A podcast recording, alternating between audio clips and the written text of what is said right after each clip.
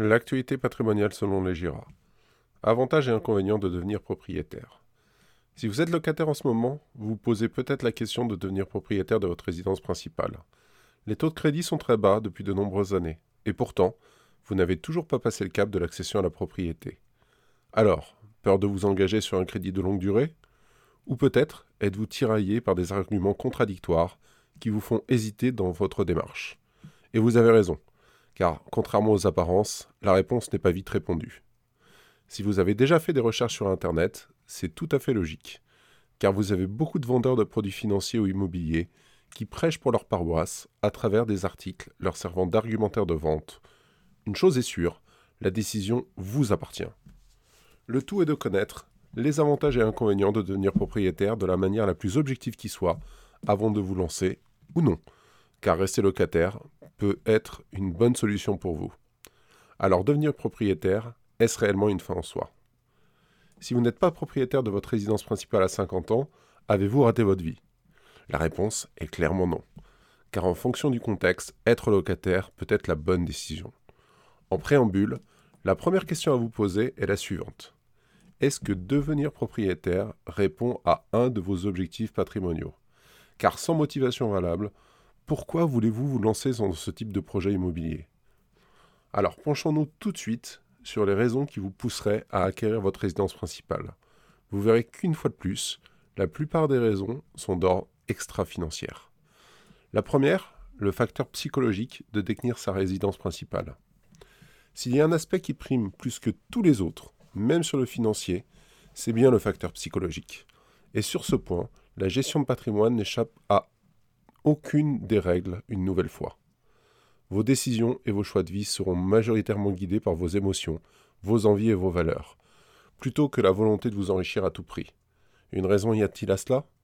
Eh bien oui, un sentiment ou un besoin est ancré en vous et extrêmement complexe à faire partir, la sécurité.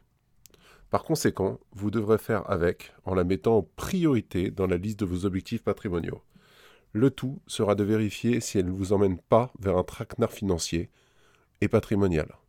Je vous conseille de vous faire accompagner par un spécialiste du patrimoine pour en avoir le cœur net, car home sweet home. La raison la plus importante qui pousse les personnes à acheter leur résidence principale est le besoin de se sentir chez soi. Pour bien comprendre, je vous propose de caricaturer la chose. Voyez-vous votre résidence principale comme un sanctuaire ou comme une chambre d'hôtel? Je vous ai bien dit qu'on était dans la caricature. Mais en résumé, si être propriétaire vous permet de vous sentir mieux chez vous, foncez, car on ne peut pas lutter contre les aspects psychologiques, notamment liés à la sécurité. Posséder un toit sur sa tête, un besoin inné de sécurité. Être propriétaire de sa résidence principale relève souvent d'un besoin de sécurité. La propriété rassure, notamment sur le fait d'être certain d'avoir un toit au-dessus de la tête pour dormir. Je ne vous parle pas d'un point de vue juridique, hein, car que vous soyez locataire ou propriétaire, personne ne viendra vous mettre dans la porte du jour au lendemain. On le voit bien avec la difficulté de mettre à la porte un locataire qui ne paye pas son loyer. Nous sommes une nouvelle fois sur un facteur émotionnel qu'il est difficile de tenir très longtemps hors de portée, ou en tout cas hors de considération. Alors voyons tout de suite les inconvénients de posséder sa résidence principale. Dans un projet d'accession à la propriété, la première chose à faire et à peser sont les freins qui peuvent contrarier, voire mettre un terme à votre projet. Vous gagnerez du temps en procédant ainsi et éviterez des désillusions au cours de projet en cherchant une résidence principale que vous ne pourrez pas vous payer. Rien de plus frustrant d'avoir la maison de ses rêves et ne pas pouvoir y aller ou en tout cas d'y être obligé d'y renoncer par obligation. Tout d'abord, limitez votre mobilité géographique. Car quand on se lance dans une acquisition immobilière, il faut avoir conscience du principal défaut de l'immobilier, le manque de liquidité. Et surtout, pour valoriser un, investissement immobilier, il faut du temps. Pour les néophytes, la liquidité est la capacité à revendre vite un bien. La liquidité d'un bien dépend de deux choses, son attractivité et sa capacité d'accepter le prix de vente proposé. Autant, vous avez une incidence sur le prix de vente que vous pouvez accepter de baisser, mais concernant la capacité à trouver un acquéreur, vous devez disposer d'un bien au bon emplacement.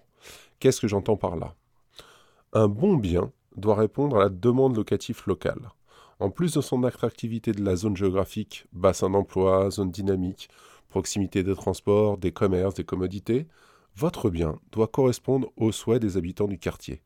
Car par exemple, des petites surfaces dans une zone étudiante, des maisons individuelles dans un quartier résidentiel et familial sont fort adéquats. Le tout est de faire une étude avant de se lancer dans un projet d'achat. Le plus simple, achetez près de chez vous.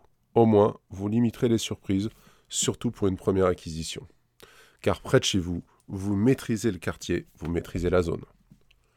Une augmentation importante des frais d'habitation. Du jour où vous devenez propriétaire, vos frais de logement sont sensiblement augmentés. Au premier rang, les frais d'acquisition du bien.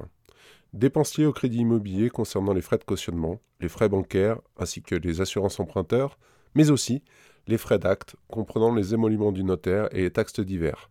Ces frais peuvent dépasser les 8% du prix du montant de la vente. Pour simplifier, comptez environ 10% du montant du prix de votre acquisition dans l'ancien pour calculer l'intégralité de vos frais. Une fois votre résidence achetée, vous devrez assumer des charges supplémentaires telles que charges de copropriété, taxes foncières, travaux d'amélioration, de réparation et d'agrandissement. Ils sont tous listés à l'article 606 du Code civil.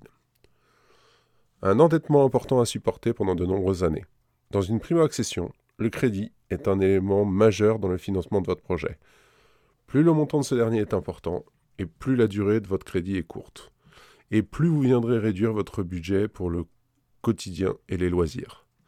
Être propriétaire est une bonne chose, à condition que cela ne contraigne pas trop votre vie de tous les jours, car en fonction du montant de votre crédit immobilier, vous pourrez ou non continuer d'assumer votre train de vie. Rien ne sert de manger des patates pour avoir un toit sur la tête.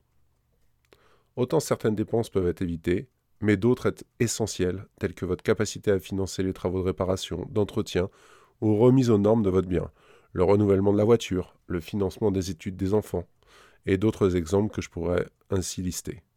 Quoi qu'il arrive, vous devrez toujours veiller à conserver une capacité d'endettement suffisante pour financer vos projets, en plus de votre épargne de précaution. Par contre, avoir une résidence principale comporte des avantages. Si vous êtes arrivé jusqu'ici, c'est que je ne vous ai pas découragé dans votre ambition de devenir propriétaire. Car au-delà des inconvénients, il existe des avantages patrimoniaux majeurs, autres que l'aspect psychologique. La première, transformer une dépense en patrimoine personnel. Tant que vous n'êtes pas totalement propriétaire de votre résidence principale, vous devez payer pour vous loger. Et ce, que ce soit à fond perdu, à travers des loyers, ou en vous enrichissant à chaque mensualité, à travers le remboursement de votre prêt et du capital emprunté. Utilisez pleinement le crédit immobilier. Le crédit immobilier vous permet d'emprunter sur de très longues durées, jusqu'à 30 ans, notamment pour votre résidence principale. Vous pourrez ainsi disposer de mensualités attractives. Ces dernières pourront facilement être inférieures au loyer que vous auriez dû à vous acquitter si vous étiez resté locataire du bien. Une bonne opération en soi, de mettre en parallèle le coût total du crédit en termes de financement. Tirez profit de la fiscalité des plus-values immobilières. Il existe des cas où la fiscalité est favorable aux contribuables, alors autant essayer d'en profiter. C'est le cas de la fiscalité des plus-values immobilières sur les résidences principales. Si vous ne le savez pas encore, vous êtes totalement exonéré de fiscalité sur les plus-values de la résidence principale. Une excellente nouvelle, vous permettant plus facilement de revendre, même en cours de crédit, pour acheter plus grand. La grande inconnue, que vous, vous pourriez vous sortir gagnant, quelle est la capacité à votre bien de générer de la plus-value dans le temps? Si vous avez une boule de cristal réglant cette question, alors je suis preneur. Vous protéger ainsi que vos proches. La protection des membres du foyer est une attente récurrente de la gestion de patrimoine chez les particuliers. Et ce n'est pas un hasard si un des premiers investissements réalisés par le couple y répond. Protéger son conjoint en cas de décès. Comme nous l'avons déjà évoqué, disposer d'un toit sur la tête est un besoin vital dans nos sociétés eh bien sachez que si vous êtes propriétaire de votre résidence principale et que vous veniez à disparaître, votre conjoint dispose d'un droit légal lui permettant d'occuper le bien à vie ou d'être relogé aux frais de vos héritiers. Cela peut être extrêmement utile en cas de mésentente familiale ou de famille recomposée. Diminuer le risque lié à la dépendance. L'espérance de vie s'allongeant, on vit de plus en plus vieux. Mais cela n'est pas forcément en meilleur état de santé. Le risque de se retrouver un jour dépendant devient de plus en plus important.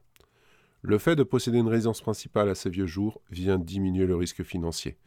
Si un jour vous deviez être placé, rien ne vous empêche de le mettre en location, votre bien, pour financer la maison de retraite ou l'EHPAD dans laquelle vous vous trouverez. Ce type d'établissement coûte très cher, surtout en zone urbaine. Et surtout, laissez un patrimoine tangible à vos héritiers. Même si vous aimez profiter de la vie, vous laisserez quelque chose à vos héritiers, dont ils pourront tirer profit, soit à titre d'usage, soit à titre financier. De plus, il existe un abattement spécial de 20% sur les droits de succession pour la résidence principale, sous condition. Alors, maintenant que vous avez les tenants les aboutissants, quel est votre choix?